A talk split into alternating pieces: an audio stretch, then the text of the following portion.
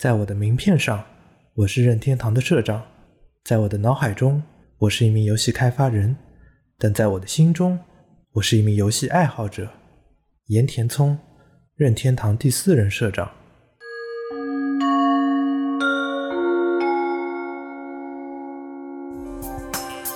本节目由创意播客厂牌 BeyondPod 的超声波制作播出。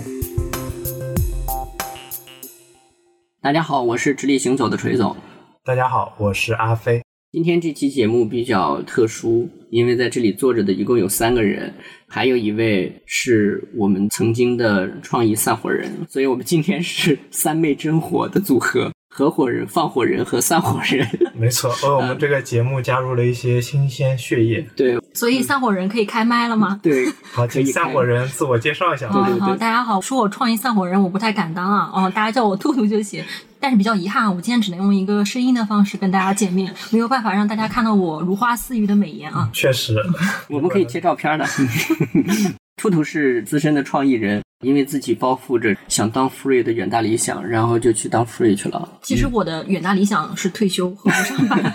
那你当 free 现在没有退休吗？我半退休状态，跟我爸差不多吧。哦，过上了很多人羡慕的日子。我基本上我的日程跟我爸真的差不多。他每天下午斗地主，哎，他在现实中棋牌室斗地主，我在网上斗地主，太好了，那就是做了 free 就不用再考虑赚钱的事了。啊，那还是也要考虑一下了，就不斗地主的时候就在工作，斗地主的钱多还是做 free 的钱多？我是用我做 free 的钱去填我的欢乐豆，我斗地主都把钱输光了，你就是传说中的慈善赌王，对，疯狂每次接单然后钱一到账就把钱充到欢乐兜里面。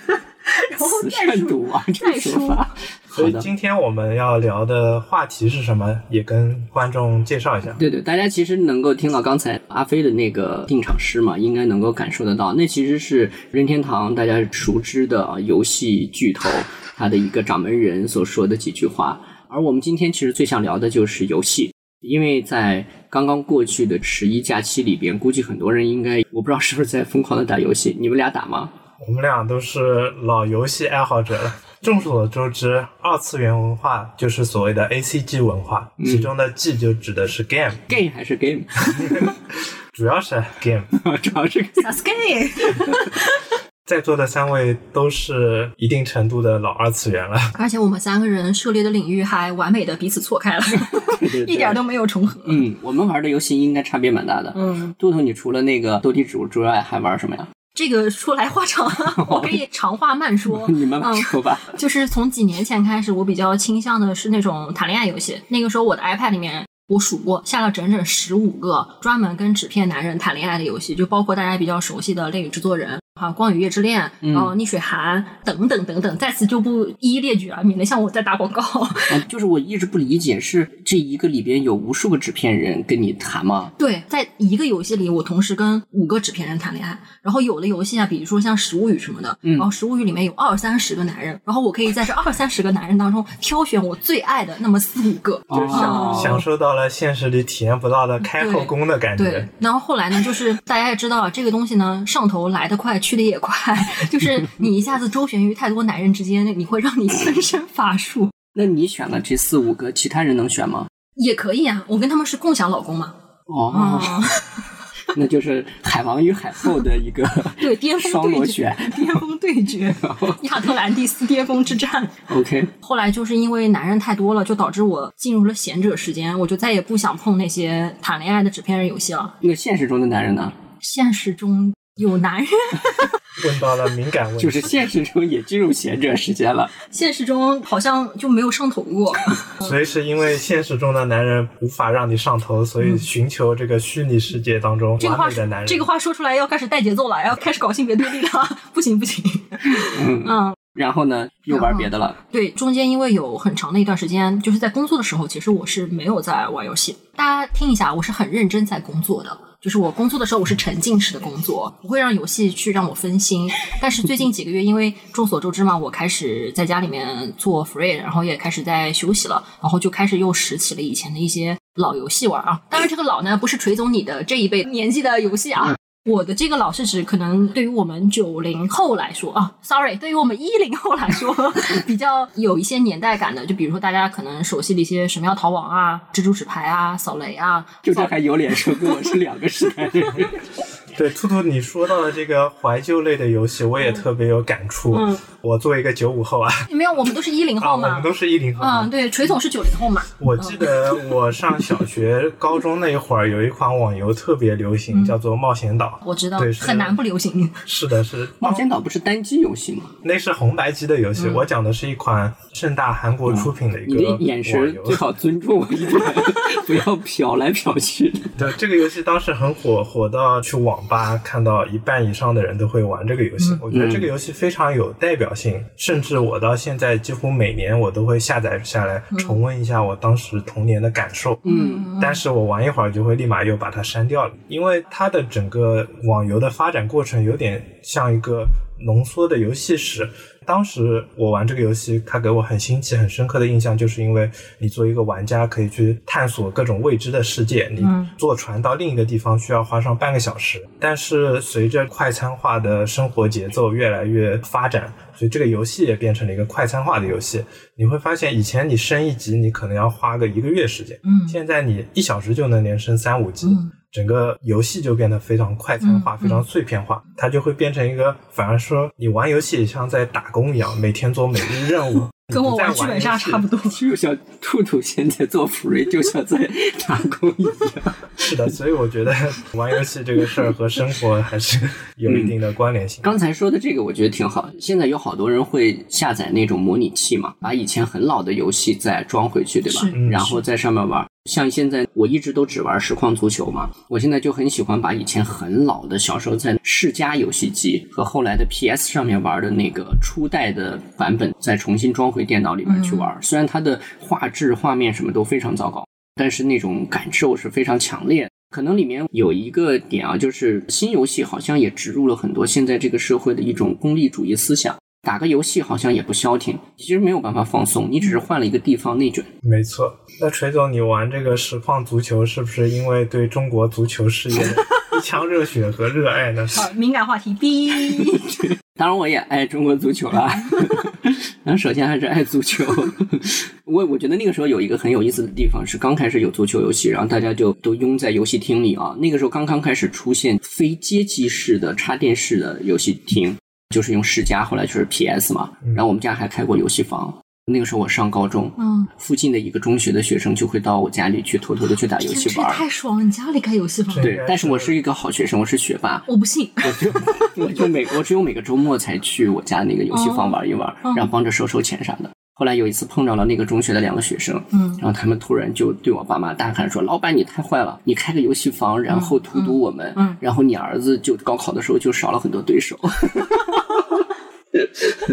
这是多少学生小时候羡慕的家庭对象对？啊，天啊！嗯，是啊，但那个时候就是我觉得 踢足球游戏就是在现实中我喜欢的球队，比如说拜仁慕尼黑输球了，嗯我就会把游戏调出来之后，用拜仁慕尼黑踢刚刚输掉的那支队，嗯然后把难度调低，嗯然后就把对方的球员往死里铲。啊，懂了。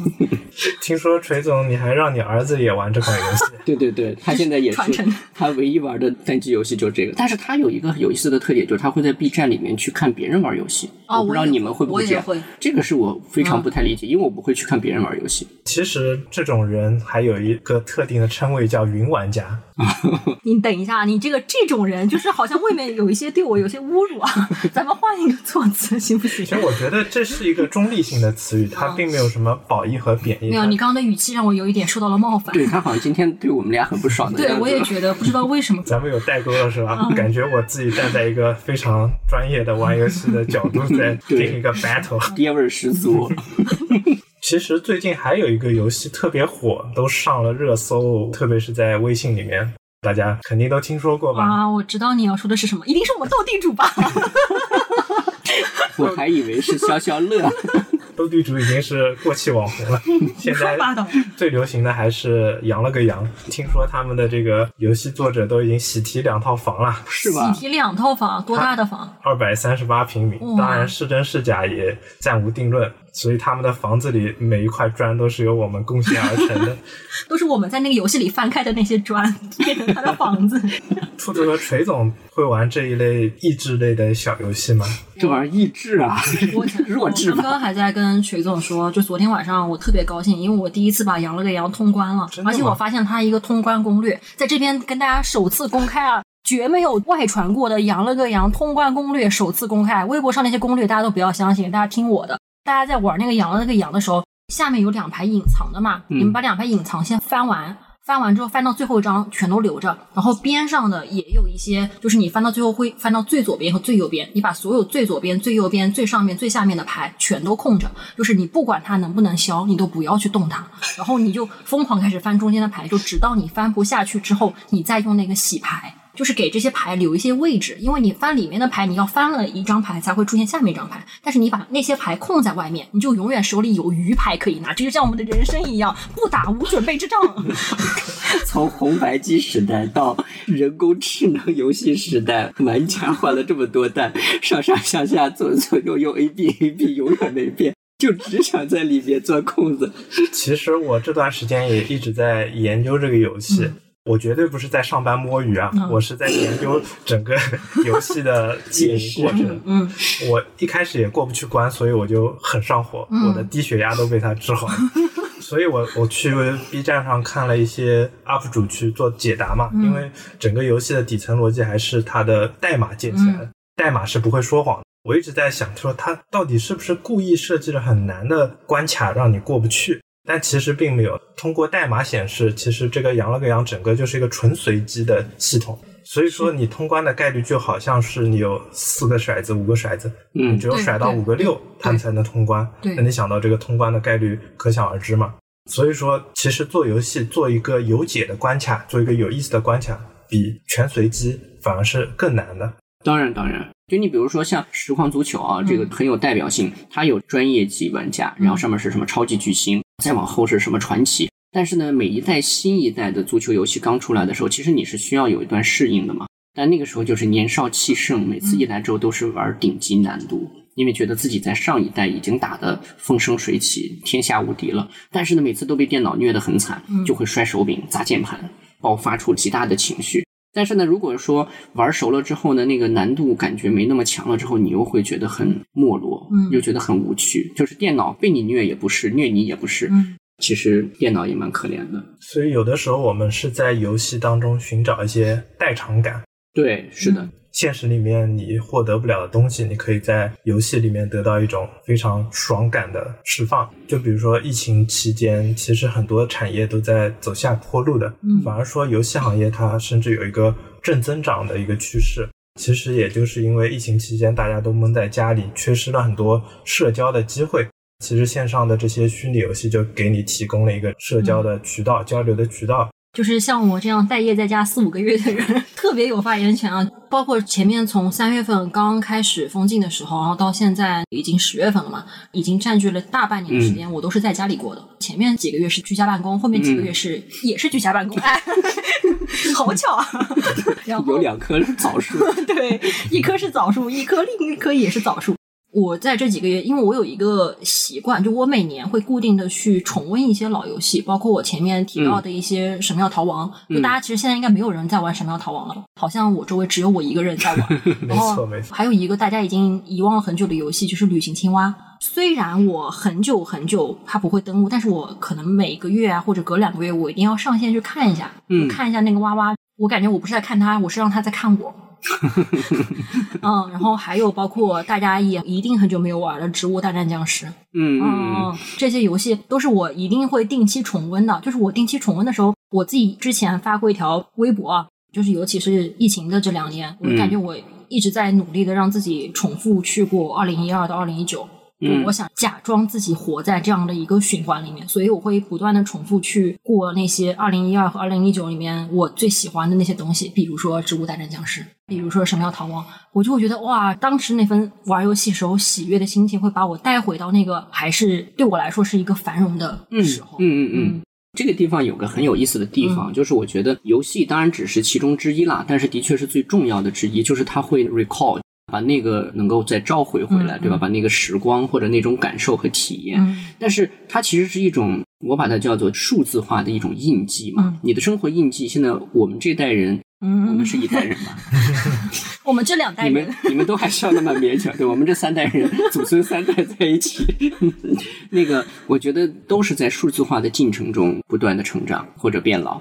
但在这个过程中呢，你发现你的生活中的大量的印记被数字化所取代，还有很多的东西呢，其实已经留不下印记了。比如说，现在很多你自己在家里的生活的一些需要你去完成的工作或者事务，都由机器人来完成，扫地啊等等这些东西，你跟家里的器物之间发生关系的这个机会越来越少。包括说，我有一个朋友还专门买了一个烹饪机，菜扔进去 做出来，嗯然后吃结束，然后洗碗机洗碗也由它来搞定。就是很多我们可以接触生活器物的这个过程呢都没有了。然后我们省下来的时间呢，要么就是在忙，要么就是在咱们今天说的这个游戏玩儿或者休闲娱乐。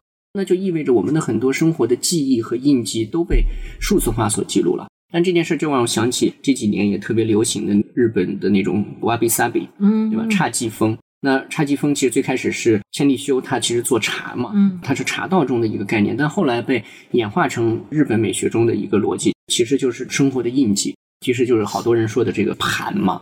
它上面有你生活的印记，也许是残损了，也许是破旧了，但是反而透露出了生活的光泽和味道。但是我觉得更多的其实是能把你带回到之前的那个生活里面去嘛，你想起那些人事物。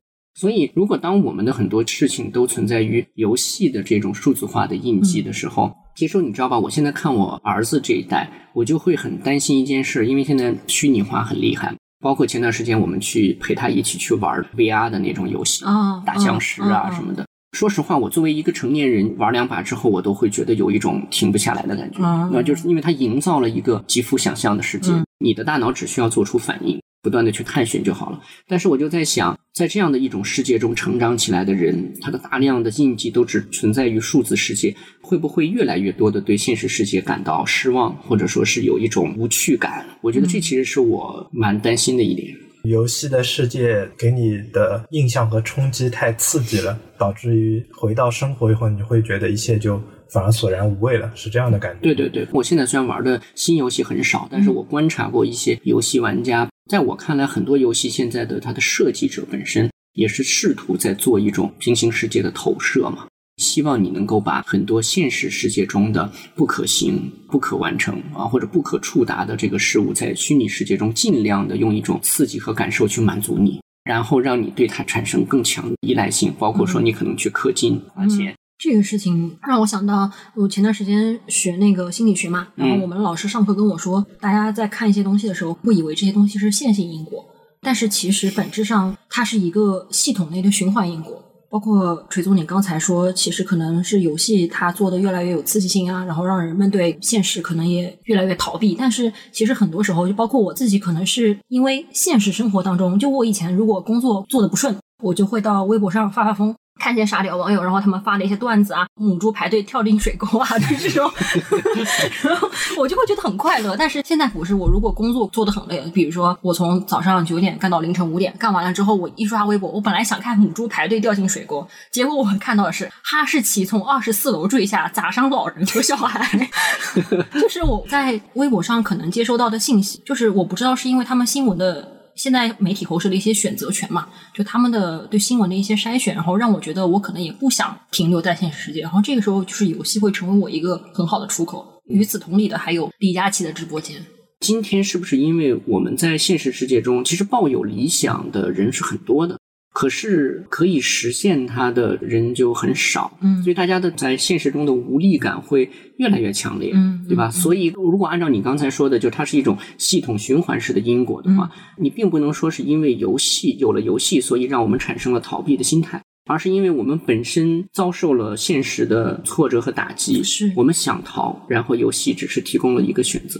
对，在这个选择里面，然后我们体验到了他的快乐，就像你刚才说的，它对我们的刺激加强，然后这个因果循环就纠缠的越来越深。但是我觉得，其实让人觉得痛苦的，像我们刚才，比如说阿飞说过一个月可能才能升级，对吧？就是游戏中的这种，正向反馈。对我觉得它不仅仅是一个快与慢的问题，它同样要给你刺激所谓的多巴胺，给你那个大脑的奖励机制啊等等。但是呢，我认为他那个时候的游戏更有度。是，就是在游戏中，他也至少有他遵循的一种底线吧，我觉得是吧？他也不是把自己变成了一个像精神海洛因一样，对吧？就是你想要刺激，那就来吧，那就只要你氪金，我就马上给你。我觉得这个可能是今天很多新的游戏让我们觉得，即便刚开始觉得有点意思，但是玩了玩之后，好像也就快速的就丢弃，或者说就觉得无趣的一个。对，所以现在在游戏圈里面，大家都产生了一种症状。这个症状俗名就叫电子阳痿，虽然听起来会比较粗俗一点，但话糙理这是在我们节目里可以说的吗？可以，可以，我们尺度还还可以。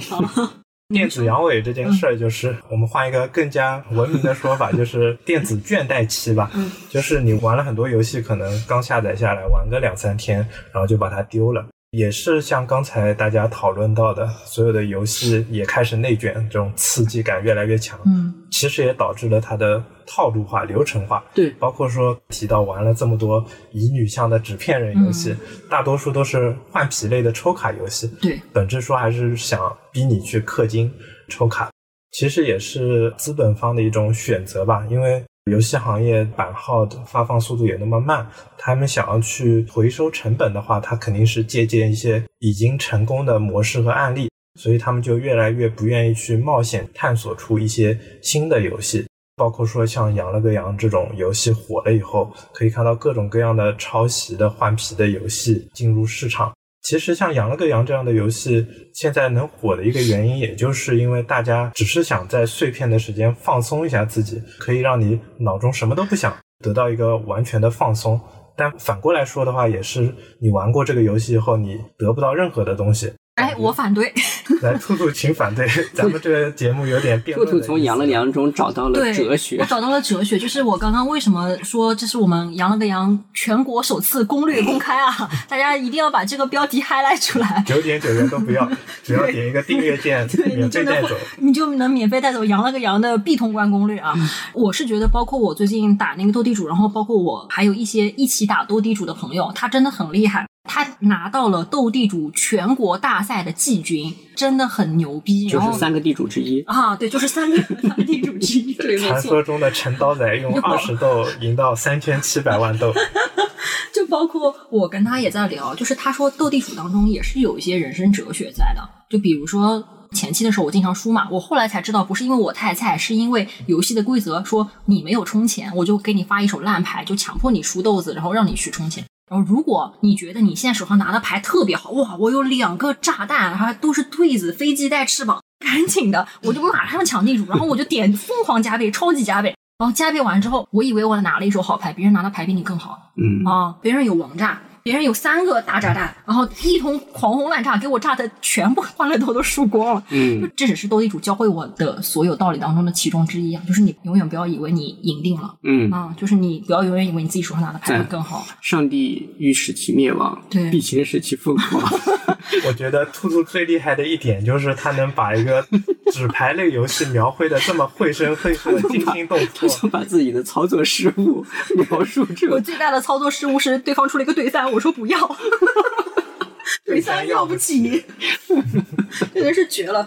包括我刚刚说到玩羊了个羊，然后阿飞说这个东西带给不了我们任何东西，我反对啊！反对其一，它确实消磨了我的时间，就是在我不知道该做什么去放松自己，在我强迫自己自律、强迫自己工作之后，它确实给我提供了一个出口，我不能否认它给我提供了一些情绪价值上的贡献。然后第二呢，是我觉得它也教会了我一个很重要的道理，就是你永远手里面要有鱼牌。就是你永远要放那几个空的格子。你有的时候你看到牌上面有三个草，你就想赶紧把它消掉。你别急，哎，你让这个草先飞一会儿。对，你先手里面要留个六到七八张鱼牌，你要有准备，后面你才有有转机，你才能通关。你前面消的那么快，你到最后就是死路一条。所以你现在做 free 还是要跟我们保持好关系，对吧？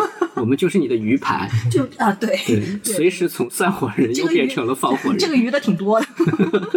对，所以我一直觉得兔兔是个很有想法、很会玩的女生。包括说剧本杀也是一种哦，对哦，对哦，类的游戏嘛。她是一个资深的剧本杀玩家。包括说我的初体验剧本杀都是由兔兔带我入坑的。第一次。是的，关于剧本杀也是一种成人的娱乐形式。兔兔，你觉得它跟游戏有没有共通之处呢？很累，都很累玩？起来都很累。我已经有不止一个人跟我说了，就剧本杀它玩起来太像开会了。对我，我记得我跟兔兔去玩剧本杀的时候，大家都是人手一块小白板，然后在那拿支笔在那疯狂记录、做笔记，还要在那画图，然后流程、逻辑、路线，就是整个一个 flow 就已经出来了，你知道吗？就不知道的人真的以为我们创意脑包还是干嘛？因为我从来没玩过剧本杀，嗯但是我听你们的描述之后，我非常疑惑，就是你发现吗？我们今天在玩游戏啊，包括像剧本杀，就以它为例吧，你好像是在给自己找一个更麻烦的事儿在做。与其这样，为什么不在公司好好开会呢？就他的乐趣在哪儿？锤总 get 不到。但是我在公司开会，如果我想不出东西，我会被我的领导和老板骂。我在剧本杀开会，我想不出东西，我就可以甩锅给我的队友啊！你这个大傻逼，你说了怎么怎么怎么，你为什么还不怎么怎么怎么？你要是早点怎么怎么怎么，我们早就解出来了。所 以你之前在办公室里还蛮克制的，是吧？而且有两个比较大的区别，就是我们在办公室里开会的时候，就大家其实一开始并不知道这个开会的终点是什么，这个会的解是什么。包括我们在想一个创意，呃，一个 brief 发下来，大家要一起讨论。其实这是一个开放式的结局，嗯我们一开始不知道答案，但是剧本杀不是，我们很定定心心，答案就放在那里。啊，你不用再去想一个精妙绝伦、然后嗯奇幻无比的，要让别人大吃一惊的东西，东西都已经给你设置好了。这是一个挺那个什么。我之前看过一些分析当代青年的一些文章了、啊，包括一些哲学的书，嗯就是包括说这个世界的一个所谓真实性的消失，不再有任何笃定的答案了，包括嗯科学本身也没有了。嗯，因为随着这种经典力学到量子力学，对吧？嗯包括更多的未知的出现，其实科学家本身一个呢，就是他的学科被划分成各个精细的类别，其实彼此之间有巨大的墙存在。物理学家其实没有办法用生物学家的语言去理解世界，所以他想出来的一套逻辑，在生物学那里当然不可能存在矛盾，因为他们根本就没有任何的共鸣和共通之处。嗯所以呢，人类的视角可能会变得越来越片面化。然后在这种片面化之下呢，真实性的那个答案啊，就变得越来越模棱两可了。因为每个人从各自角度去分析、去理解，可能都完全不是一码事儿。然后呢，人性又变得进一步的在复杂和繁琐。刚才你的意思就是说，在工作中，其实我们想去理解说客户究竟想要什么。说的难听点，可能有时候客户自己也不知道要要要，没有人知道那个答案是什么。对，不知道那个正确答案应该是什么，只是相对而言一个相对合理的答案，嗯可能就最后选择它。所以这个时候，大家其实是在一个或许存在但又不那么清晰的边界之下，在进行着一种探讨。最后得出的那个东西，其实只能凭借一种经验去判断，说可能是一个不错的答案。所以这种情况下是非常有压力的。其实，但是，是不是有另外一个原因是，像剧本杀，最后题目没有解出来也没关系？对，就是里面的人死了也不是真的死嘛，对吧？如果解出来了，那么就是我很聪明；如果没有解出来，就是题目设置太难，谁也怪不到我头上。但是面对客户的时候，我就不能这样了。如果你没有给出客户想要的东西，那一定是你的创意不行。不是客户太傻，嗯，对，客户怎么会有错呢？客户永远那么聪明，对啊不对？所以我看到很多剧本杀的店，它主打的卖点就是说我有给你一种沉浸式体验，甚至还有换装，整个场地都给你布置成古装的，嗯换上这个什么官服或者是戏服，嗯还帮你定制拍照，嗯这一整套流程。他所做的一切都是让你在整个游玩的过程当中更有沉浸感、代入感，能够体验到你现实当中体验不到的那种奇幻的旅程，嗯，对吗？嗯？兔兔，你有没有玩过那种非常花枝招展、华丽的？我玩过，我觉得那些东西很鸡肋，完全就是店家为了加你一点钱，可能你换一套衣服多加三十块钱，然后你拍个照又给你加十块钱，就是完全是为了创收，然后骗你的钱。但是其实对我沉浸式体验的话，我觉得还是看那个本子本身比较重要。你应该是属于硬核玩家之类的。对我们可是玩情感本玩到笑出声的人了，玩本质，玩思想，嗯，别人玩情感本，天哪，我们玩情感本，哈哈哈哈。你这样的玩法玩下去，还需要现实世界吗？确实不太需要有，一种看破红尘的感觉。不太需要。嗯，是疫情期间的话，其实也对线下实体行业打击蛮大的，特别是剧本杀、密室、KTV 这样的。那兔兔，我记得你跟很多的剧本杀店主或者经营者有一定的联系，那他们拉客吗？觉得他们在疫情的影响之下会有一些什么变化吗？他们更快乐了。为什 么？就是还蛮奇怪，我以为他们受影响会蛮大的，然后结果他们转型转的非常快，嗯就是很多人就开了线上剧本杀。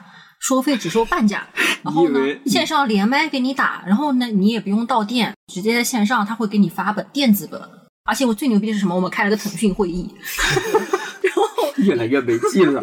是不是越来越想开会了？就是有一个腾讯会议，然后有个大大的一个大黑板的一个投屏，每个人手上有着自己的本，然后你要开麦的时候，你就点一下举手发言，然后我要说一下我的角色是什么，然后怎么怎么怎么样，我觉得你怎么怎么怎么样，然后不过我说实话，我体验下来不太好。挺差的，就我们跟线下完全不能比，因为线下是真的脸红脖子粗，就是可以吵架的那种。嗯就是你线上的话，你看不到人嘛，就很难跟这个人吵起来。我觉得可以剪到开头，让大家避雷一下。然后包括他们现在很多剧本杀店都已经开张了，前几个月他们一直在玩那个渲染钟楼，我不知道你们知道吗？就是复杂版的狼人杀，对，剧本杀版的狼人杀，剧本狼人杀是啥呢？狼人杀就是本质上也是一种还原本。水总，您知道还原本是什么吗？我只玩过杀人，什么天黑请闭眼之类的。我们用一个未知的词语解释了另一个未知的词语。这就是我们广告经常干的事儿，知道吗？发现自己的问题。哦，就是老套娃了。然后还原本呢，就是说最重要的不是解谜凶手是谁，也不是解谜你的作案手法，而是去还原你在这个本当中你的真实身份到底是谁。其实狼人杀也是，就大家都要隐藏自己的身份嘛，不管你是好人平民啊，还是狼人啊，还是女国预言家，其实你都要隐藏自己的身份，然后最后才能一个个去还原。然后血染钟楼呢，它就是在狼人杀这个套娃上又套了一层，它套了一个剧本杀的背景。然后我有一次呢，因为实在非常好奇，因为我认识的所有剧本杀拼车群都在说，大家今天要不要玩血染钟楼？我就进去看了。然后心想，那我就 O B O B 就是旁听，嗯啊啊，我就 O B 听一下。结果进去之后，我听到老板他讲规则讲了整整五十分钟，真的，我我没有夸张，是他真的讲了五十分钟。讲完之后，他们店的另外一个小姐姐说：“老板，你别说了，还是我来说吧。”然后他那个小姐姐她又补充了二十分钟，光是听规则就要听一个小时。然后那个时候我就下线了，怕下线了，我就真的一点都没，而且我听了五十分钟我都没有听懂，你气标了，我气标了，嗯，飞机稿都不想做，嗯，你刚才说店主们还都蛮开心的，说因为他们转型快。对，你知道我第一反应是啥吗？是什么？我以为他们把自己的那个线下的店改成核酸亭了。把握住了时代的这个时代的脉络。风口。但我觉得这里面挺有意思的，有两个点，一个呢就是你会发现大家其实不是没有精力，但是呢，他要把自己的精力投入在一个自己觉得能够得到一定的乐趣和答案的事物上。哪怕这个事物是一个给自己除了带来点儿开心之外，也没有什么实际利益的东西。嗯，所以我其实一直挺反对说我们在今天看上去这个所谓拜金功利的这个世界里边，就是说大家其实都是功利心第一。其实很多人的这种生活热情和积极性都来自于说我想干点儿我觉得有成就感，或者说能实现点儿什么的事情。但这种事情，就像咱们刚刚说的，现实中的各种条件制约等等，那你就在线下去完成啊，就在这个游戏中去完成。然后你会发现，像剧本杀呀等等，它给你设定了故事任务，然后在这个过程中让你去充分的发挥自己的聪明才智，然后你就会觉得自我感觉很不错，对，对吧你会？觉得很有成就感，你会觉得对面果然大牌没我行，对对对，就你觉得至少在这个方面我还是蛮强的，对吧？你会觉得别人真的不行。对嗯，我在好多年前，那个时候我还上学的时候看过一个杂志，是一个记者采访了很多企业家，说企业家们非常有意思，说你可以跟我来探讨说我的这个企业、我的公司开的有问题，嗯我们来探讨商业问题，但是你不能说我的高尔夫球打得不好。啊，我觉得这是很有意思的一件事儿啊。嗯其实不管游戏不游戏，或者什么类型的游戏，我们还是都在寻求说给自己一种自我证明，或者说能够让自己重新满血归来，或者恢复一种该有的生活状态能够回来。但是这里面一定有，我不知道你们身边有没有，就是确实是沉迷于游戏，嗯或者说他被大脑奖励机制已经彻底俘虏的这样的人，就是其实在现实中可能完全就是躺平或者如何。或者像我们一开始说的，就是现实中坚持去打个工啊，赚个钱，嗯目的都是为了能够换来在虚拟世界中的享受和体验。就这样的人，你们身边有吗？我身边可以有，什么叫可以有？就是我觉得好像以前的我有一点点像这样，就是赚了钱，然后就会氪金，嗯然后就会疯狂充钱。有几年就是非常非常沉迷打游戏，基本上现实世界就是都不管了。就希望能够在游戏里面去获得一些你知道多巴胺的分泌，然后让自己快乐起来。嗯嗯嗯因为现实真的快乐不起来。直到后来李佳琦出现了，我靠，真的就是这个时候，我就要说一下我的前夫。阿飞这段要掐掉吧？是算广告吗？然后这个时候，就是李佳琦他这个角色其实挺有意思的，他是一个完完全全存在于现实当中的人。他跟游戏里面那些男人真的不一样，跟那些妖艳贱货真的不一样。就他一下子穿透了虚实，然后就是让我见识到现实生活也原来有这么多丰富的好玩的、便宜的、实用的东西。这可比游戏里面那些男人给你甜言蜜语有趣多了啊！其实刚刚锤总提到那种沉迷于游戏的那种人群，我觉得有一个群体特别有代表性。日本的御宅族，所谓的嗯 otaku，哦，他哭，otaku，好的，啊，对，兔兔同时也是我的日语老师，所以他纠正了我很多日语的发音。对，御宅族这样的一个群体，其实在日本也是非常遭受诟病的。是他们觉得是宅男，只会在家玩游戏、看动画。我觉得他们就是非常典型的一个这样一个人群画像，他们沉溺于游戏当中，嗯其实对于生活这一块儿反而有非常多缺失的部分。你不如说，其实就是游戏就等于他们的生活。倒不是我要帮我大姑说话了，只是说对于我们来说，可能正常的生活就是工作、上班，然后下班去吃点日料，然后带带娃，然后跟朋友出去逛逛街。嗯然后对于他们来说，只是生活本身就是游戏而已。所以生活跟游戏是互换的，对对，生活就是游戏，游戏才是生活。我以前对这个看法就有非常大的抵触和焦虑感，嗯但是我看了，比如说像之前《头号玩家》呀等等这样的一些电影之后，我觉得就是人类这个物种啊，可能到了一定的时候，的确它也许不是全人类，但至少可能有一定的分支，可能就会往那里去。包括比如说现在全球的一些顶尖的科技公司也在研究这个脑机啊什么的。是的，就它其实如果从一些正向的、积极的一些使用方式来说，你可以想象很多在医疗、养老，在一些特定的一些有病症痛苦的患者身上，它可能都能发挥一些神奇的作用，包括说推进人们的一些学习效率。但是，我觉得它也一定会被用在一些你可以去想象一下的那些可怕的场景中。基本上就是人脑被一个机器式的做法所取代。但是，其实今天早些时候跟阿飞我们还在讨论我最近在看的一本书，嗯呃，挺好的一本书，叫《大地上的齿龟》。它其实在讲一些从历史，嗯然后今天的技术到人类的艺术文化，从几个维度在讲哲学在现实世界的这个存在价值嗯啊，还有没有价值，存在的是什么？它中间有一段在讲人和机器的关系，挺有意思的。我觉得就不占用大家太多时间去赘述，有兴趣其实大家可以去读读看。人和机器到底区分是什么？我们今天的所谓人工智能，是不是真的值得被放上“智能”二字？嗯因为它可能还是在人的技术能力和生产制造的能力之下，人在对自己的这个身体和一些大脑的一些规律去做一种模仿。如果说曾经有一个造物主或者神存在的话，人今天所做的很多事情，所谓的高新科技，其实还是在试图去模仿它。嗯然后这件事就让我想起你刚才说的那个点，我觉得其实是一个很深刻的点，就是你说还原本是吧？对，它其实是自我角色的一个最后的挖掘和发现。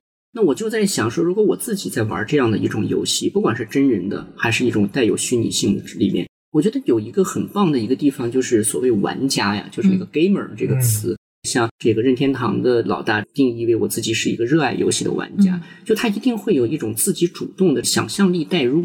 我觉得这个很重要。你不管今天手里拿着的是一个 A 4纸打印的剧本，还是说我戴上了一个 VR 眼镜在那里玩，我觉得这些东西都是一些条件创造。嗯但最重要的，真正说今天能玩的乐在其中，而且不让自己产生纯粹的对一种无聊的数字鸦片的沉迷，而是让自己从中获得属于生活的乐趣的话，可能还是在于你自己的一种想象和情感的投入。这个东西，我觉得是玩游戏的一种境界。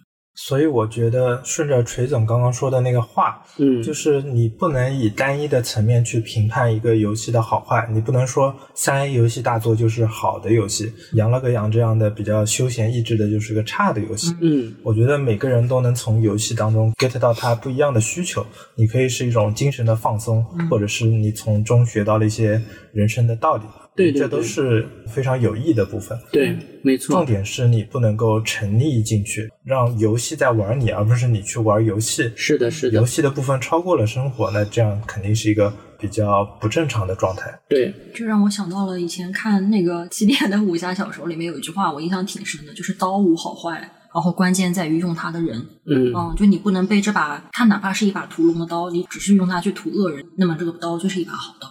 是的，是的。比如说，你被一个游戏厂商的吸引你去氪金，对吧？嗯让你去求胜的欲望的刺激，造成说你只是换了一个地方去继续过你的那个指标化人生，继续在一个虚拟的世界里还在内卷。我觉得这种状态不是说你自己本身在现实世界中就真的是个 loser，而是说你本身具有着强烈的一种 loser 的心态，就是输家心态，就是你输不起，你觉得在虚拟世界中居然我都赢不了对方。所以像我刚才说的什么打足球游戏然后会摔手柄啊等等。其实就是这样，为什么我连机器都赢不了？为什么我在这个地方也会被你干掉，也会输？我不接受这个事实。那其实你腾出了时间，本来是为了去享受那段时间，结果你的结果是被游戏给玩了。这个其实是一个最痛苦的地方。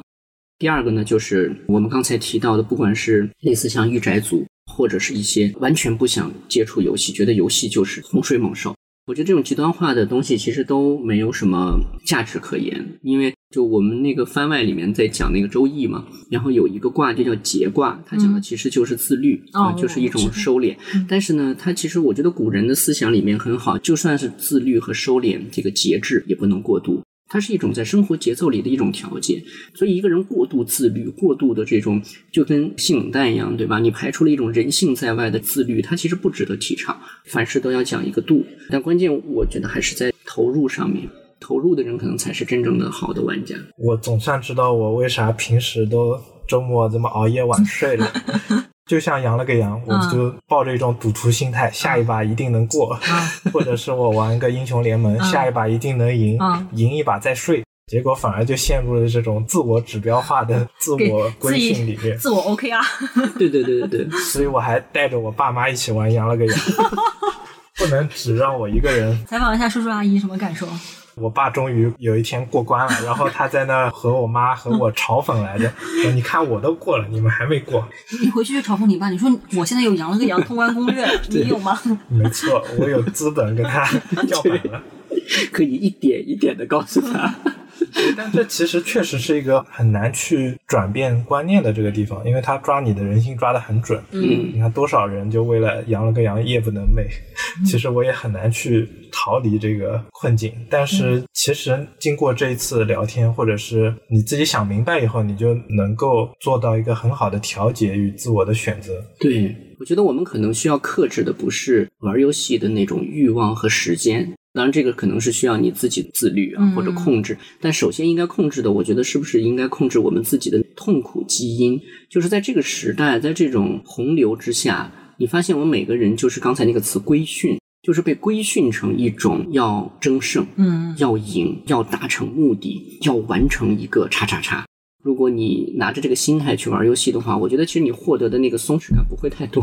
就所以在最后还是要补充一下，就是如果引用一下我那个朋友的话，大家如果斗地主啊，一直拿到烂牌啊，或者是一直觉得就是被对方猛虐啊，大家千万不要怀疑自己，绝对不是你的问题，就是游戏背后的代码，就是给你发烂牌，想让你充钱而已。不要怀疑自己，你永远是最棒的。嗯，谁有好牌谁都能赢，这个很棒。嗯嗯，然后就直接下线关机，对吧？等下次能拿好牌的时候再上来。我以为你们是想发鸡汤，说真正厉害的人把一手烂牌也能打好，结果你们直接关机了。烂牌肯定是打不好的呀。就哎呀，我跟你说，成功的人都是刚开始拿了烂牌，嗯但是出了老千。原来成功在这儿呢。那阿飞，要不我们也跟着散伙人的步伐，我们也一人总结一句吧。升华一下是吗？对对对，我来先升华一下。我在那个网易云里面啊，嗯看到好多人在自己自报家门，说我自己是什么零零后，甚至是一零后，但是我就喜欢听经典的老的那些粤语歌啊、老歌。其实我想说的就是游戏啊，你会发现我们在一开始今天节目就说的是那些经典的东西，我觉得它不光是能够让你产生回忆。带回原来的自己的感觉，更重要的，我觉得它有它的经典性的价值所在，它有一个正确的、好的一种良性的游戏价值观。其实游戏跟我们所做的日常的什么营销品牌，包括所谓做人都一样，就是抱有正确的、好的良性价值观的游戏，总是那么的让人怀念。所以我不知道听我们栏目的是不是有游戏相关的从业者。我觉得，如果能够抱有说做出一些经典游戏的这样的一些想法的话，其实首先可能应该去建立一个这个时代的人们所缺少，但是却孜孜以求的好的价值观。这可能是做出一款又一款经典游戏的关键所在。我升华完了，阿飞，嗯老升华了，嗯，好的，那么轮到我了。其实我想分享一个观点，就是我一直视游戏为第九艺术，因为其实从它的内容含量来看，你从文字它的含量是字节到图片，再到音频、视频，它其实内容的含量是越来越高的。你再到游戏这儿，到现在发展出的各种新技术，VR、AR。其实它能够实现的内容的展现形式和载体也是最丰富的一种，所以我希望说，各位 gamer，你想要去成为一个好的游戏爱好者，那我建议你们去接触各种各样、更多种类型的游戏，去玩到真正的好游戏，借助这样一种游戏的载体，让你得到很多生活当中体验不到的，或者是别样的人生和一些奇异的道理。